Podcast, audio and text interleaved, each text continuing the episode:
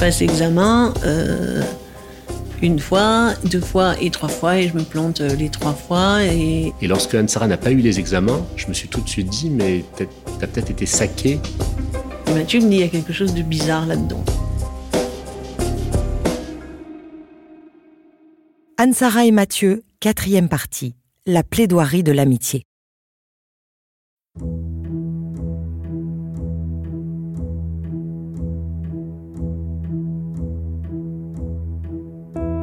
Moi, à ce moment-là, j'étais avocat, j'étais jeune, avocat, j'avais pas encore prêté serment. Ma première réaction, c'était de me dire, il faut que j'aide Anne-Sara. Il fallait que je lui montre que j'allais tout faire pour elle. Et donc mon acte d'amitié, c'était de déposer, de- de lancer une procédure contre l'université d'Assas, et avec l'enjeu de se dire que si j'arrivais à trouver une faille pour faire annuler le dernier examen, bah, Anne-Sara pourrait représenter l'examen. Et donc, euh, quelque part, ça redeviendrait possible pour elle de devenir avocate.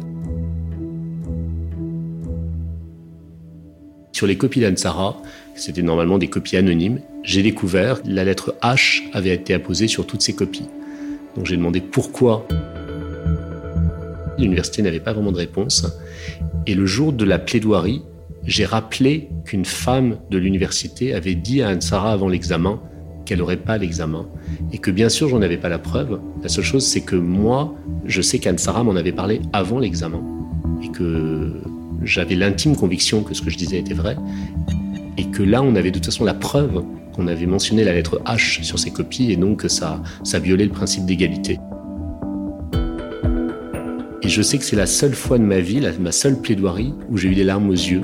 J'avais envie de leur dire, écoutez, peut-être que les avocats jouent de temps en temps un rôle, mais là, je joue pas de rôle. Là, là, c'est l'affaire de ma vie, et, on a obtenu la décision en 2000. Et la décision en 2000, a, on a gagné.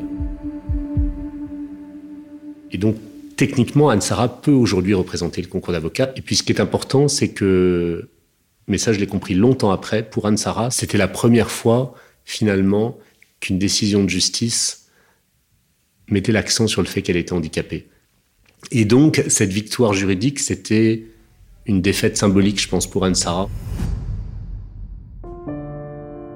C'est pas vraiment une victoire en fait. Euh, j'ai ni gagné euh, 100 000 euros, euh, ni la fac qui s'est excusée, ni, rien. J'ai juste gagné euh, euh, la reconnaissance qu'effectivement il y avait eu un traitement qui était euh, inégal. Bon, mais ce qui était surtout euh,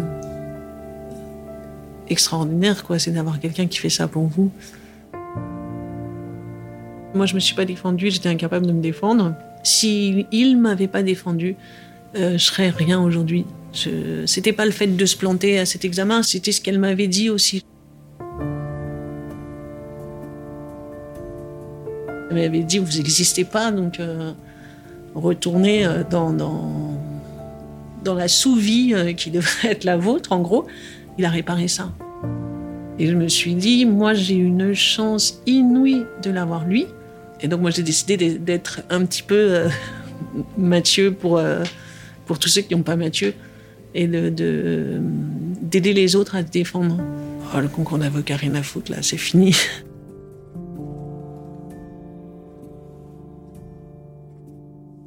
Alors que Mathieu a gagné son combat contre la faculté de droit et donc en quelque sorte contre la surdité, Anne-Sara lui avoue que c'est maintenant sa vue qui se dégrade de jour en jour.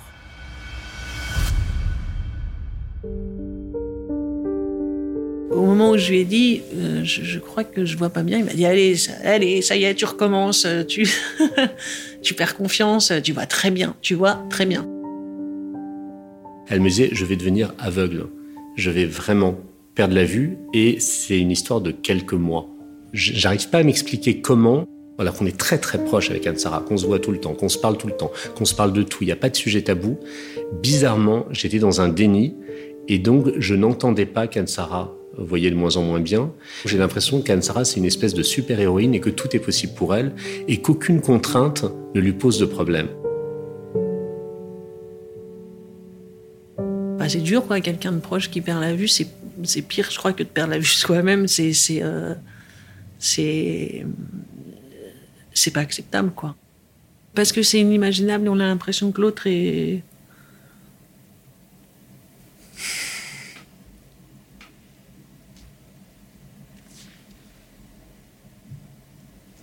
Je sais pas.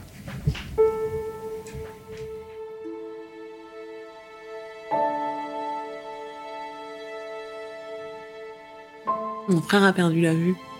Et. Euh, ça a été beaucoup plus compliqué, je crois, pour moi que quand j'ai perdu moi-même la vue. Ça a été euh, plus, euh, plus violent et plus inacceptable. C'était pas possible, quoi. C'était pas possible. Je pense que Mathieu, il a ressenti ce que moi j'ai ressenti quand mon frère a perdu la vue. Et c'est. on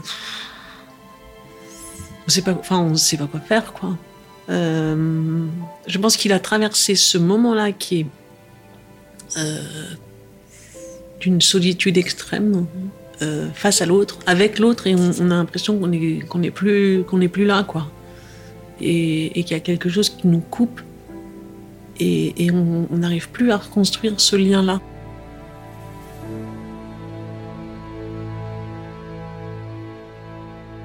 Pour moi, c'était comme si Anne-Sara allait mourir.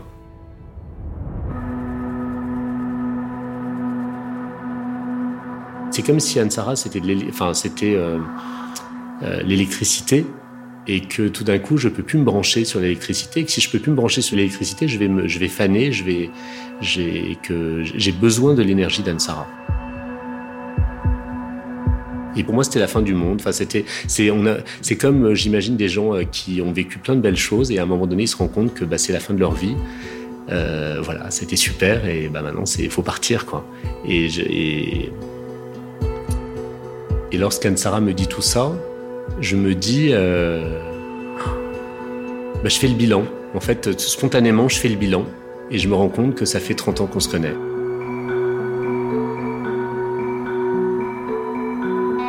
Et puis Anne-Sara, euh, ça a peut-être mis 6 mois, 8 mois à retrouver de l'énergie. Et puis elle a monté une association, puis elle s'est mise à faire de la formation pour les, pour les magistrats, les avocats, et puis ça a commencé à cartonner. Et de nouveau, alors même qu'elle ne voit plus, euh, elle, est, elle est de nouveau au centre de plein, plein, plein de choses. Donc c'est, comme si, si Anne-Sara, en fait, pour l'instant, c'est comme si elle était morte une première fois en perdant l'audition. Et puis elle a ressuscité avec ses appareils auditifs, et en fait, elle est devenue encore plus puissante avec ses appareils auditifs. Puis après, elle est décédée une deuxième fois en perdant la vue. Et puis elle est devenue encore plus puissante parce qu'elle avait perdu sa vue.